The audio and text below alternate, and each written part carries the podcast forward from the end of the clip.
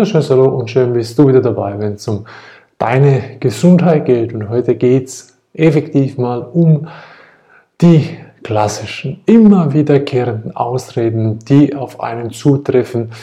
Und vor allem sind die Ausreden meistens dogmatisch, eingepflegt, eingetrichtert worden, auswendig gelernt und nie hinterfragt. Beispielsweise, was isst du denn überhaupt, wenn du vegan essen tust? Außer Grashalme und Stroh. Naja, dazwischen gibt es halt eine ganz große Palette. Und das sagen wir halt meistens vielfach, wenn du dir ein, sage ich mal, Frühstück zubereitest. Aus was besteht das dann? Naja, da kommen vielfach halt äh, Cerealien rein, Früchte, meistens Haferflocken auch. Okay, also, also da bist du schon mal sehr, sehr gut dabei. Jetzt hast du einfach nur anstatt die Kuhmilch, nimmst du eine Pflanzenmilch. Da hast du schon mal etwas Veganes. Gut, jetzt kann man darüber noch über die Qualität darüber streiten, doch im Anbetracht ist schon mal hier ein sehr einfaches Beispiel, dass viele Menschen fast schon vegan essen zum Frühstück, sind sich dem nicht einmal bewusst. Das nächste Beispiel ist, wenn die meisten halt Brot essen. Dann sage ich, ja gut, okay, das ist halt Brot. Brot ist ja in der Regel vegan, wenn es mich nicht täuscht. Also ich habe jetzt nicht unbedingt tierische Brote kennengelernt, also mit tierischen Produkten enthalten sind, sondern vielfach halt veganes Brot, also mit meistens äh, diversen Mehlsorten und dann kommt halt meistens noch Hefe da, äh, dazu und das war es auch schon, also Wasser. Es gibt Nannbrot beispielsweise bei den Innen, da kommt halt natürlich auch Joghurt mit da rein oder halt Butter. Naja, auch das kann man verändern, aber im Normalfall sind es halt Getreidesorten. Nun denn, was kommt halt oben drauf? Nutella sowieso muss man nicht haben, gibt eine bessere Alternative. Doch Butter, Honig, Konfitüre. Das sind so die klassischen drei Sachen, die draufkommen. Jetzt kannst du sagen, okay, Butter ist nicht gar vegan, nehmen wir halt Margarine. Gute Margarine, reine pflanzliche Öle. Immerhin schon mal besser als die industriell gefertigte Butter geschweige denn die, die gesalzen ist, ist in Frankreich halt sehr, sehr stark gibt oder auch in England. Dann hast du Konfitüre. Konfitüre kannst du halt immer noch ohne weiteres nehmen, nur schau doch bitte mal darauf, dass es halt weniger Zucker enthalten ist.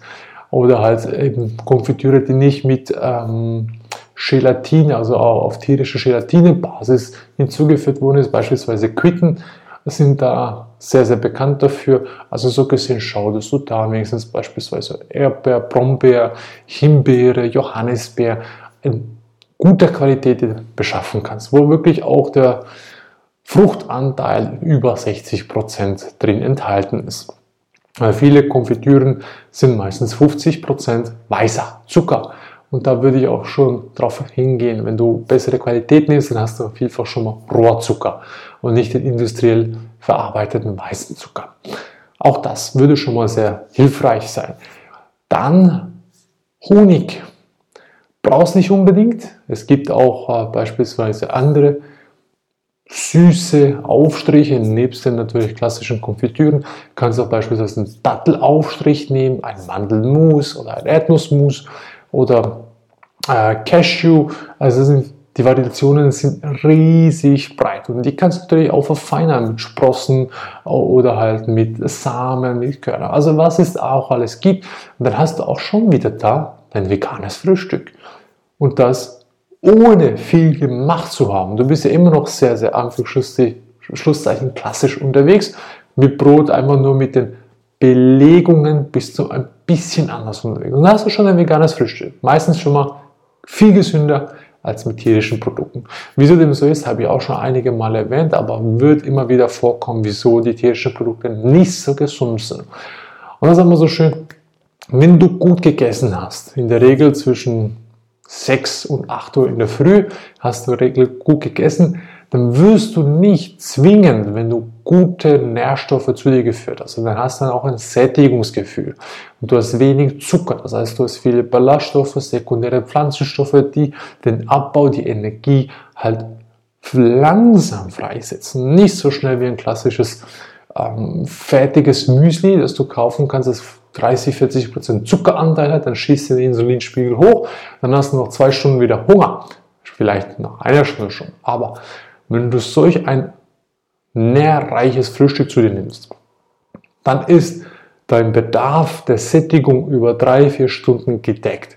Und dann kannst du sagen, okay, jetzt kommt langsam das Hungergefühl hoch und dann kommt schon das Mittagsmenü auf den Tisch. Und jetzt kommen wir da auch schon wieder zum nächsten einfachen Beispiel. Wenn da die Leute, was ist denn zum Mittag?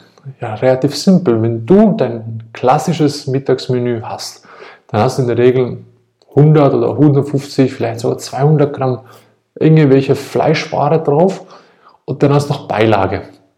Und die Beilagen bestehen meistens aus Gemüse, so diverse Gemüsesorten, teilweise vielleicht noch Früchten dabei, aber im Grundsatz hast du da halt Getreide und Gemüse im Normalfall als Beilage. Und jetzt lässt man einfach das Fleisch weg und schon hast du in der Regel schon dein fast veganes Frühstück oder Mittagessen.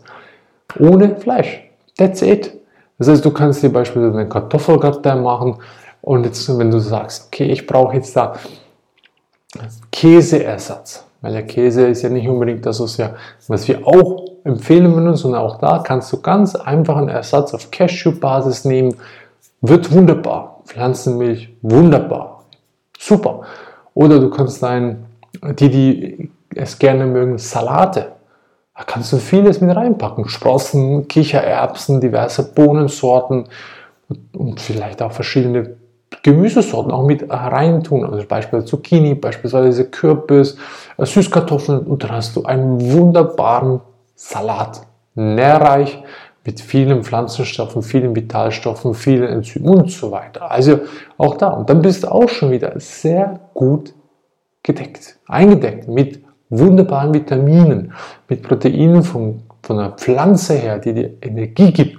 Und du hast nach dem Mittagessen keinen absoluten, oh, ich bin so satt, ich brauche ein Mittagsschläfchen. Nein, du bist einfach vollkommen da, fit und munter und du merkst, du hast gut gegessen, du merkst, die Verdauungszeit läuft jetzt an und dann einfach eine halbe Stunde, 15 Minuten entspannen, meditieren, Augen zu und einfach wirken lassen. Dankbar sein für das wunderbare, feine vegane Essen, was dir in der Regel gut tut. Es ist in der Regel auch basisch. Heißt, es verhilft dir, dass du nicht übersäuerst. Es verhilft dir auch, dass du nicht zu träge wirst. Und dann kannst du wieder voller Energie nach der Mittagspause zur Arbeit gehen. Und dann lassen wir mal das Naschen beiseite, was das Naschen sowieso nicht so toll ist. Aber gehen wir mal zum Nachtessen hinüber. Nachtessen. Was gibt es da zum Nachtessen? Jetzt auch da wieder klassisches Beispiel. Du hast ein äh, Rindsentrecot oder ein Steak, was auch immer. Und dazu hast du deine Beilagen. Oder nehmen wir jetzt halt mal äh, indisches Essen mit äh, ähm, äh, Butternut, also sprich äh, Chicken Butternut, Hühner in Butternuss, also in Buttersoße. Was kannst du da machen? Ja klar, lass das Hühnchen weg. Und die Butter kannst du beispielsweise durch G ersetzen oder du kannst es durch etwas äh, Pflanzenmargarine ersetzen. Ja. Und schon hast du dein veganes Nachtessen. Ohne viel Aufwand. Du brauchst nicht großartig zu überlegen, was muss ich jetzt da wie kochen und so weiter. Nein, es ist am Anfang nur, ich lasse mal Fleisch weg.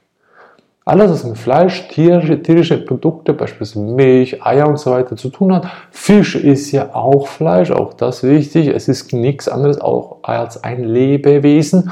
Und wenn ich es töte, ist es schlussendlich auch Fleisch, wenn ich es so klassifizieren will. Also geht es ganz einfach.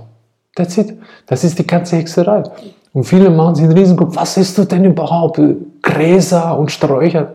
Klar, kannst du auch, wenn du Rohkost gehst, isst du auch verschiedene Gräser, Sträucher, Pflanzen und so weiter. Doch im Prinzip, lass das Fleisch weg. Schau mal, dass du ein bisschen mehr Gemüse auf dem Teller hast. Noch ein bisschen mehr. Wir empfehlen, also was wir machen, ist vielfach Reis als Basis nehmen und dann halt viele Gemüsesorten hinzunehmen. Das Müsli kannst du ja mittlerweile heutzutage schon fast Rohkostqualität zum Frühstück nehmen. Geht auch, ist auch nicht so schwer, braucht ein bisschen Übung am Anfang, um sich da reinzudenken, um auch da den Schwung zu holen und sagen, okay, das Müsli schmeckt, es ist Rohkostqualität und es bringt mir unglaublich viel Energie. Und dann ist man gesättigt für die nächsten vier, fünf Stunden locker. Und dann, was brauche ich am Abend? Am Abend schauen wir vor allem, dass wir leicht, leicht verdauliche Nahrung haben. Das heißt, wir schauen, dass wir am Abend möglichst keine Salate essen oder nicht so viel Rohkost, weil aus dem Grund, dass die Magen halt, oder wenn es halt Rohkost gibt, danach eine kleinere Portion, damit der Magen, das Ganze, die Magensäfte, die Verdauungsenzyme, äh, die da vorhanden sind, die sind in der Regel dann nicht mehr so aktiv, nicht mehr so stark, weil das sogenannte Verdauungsfeuer, das Agni, was im Ayurvedischen sehr, sehr bekannt ist, hat seinen Höhepunkt um Mittagszeit und am Abend ist sein niedrigster Punkt.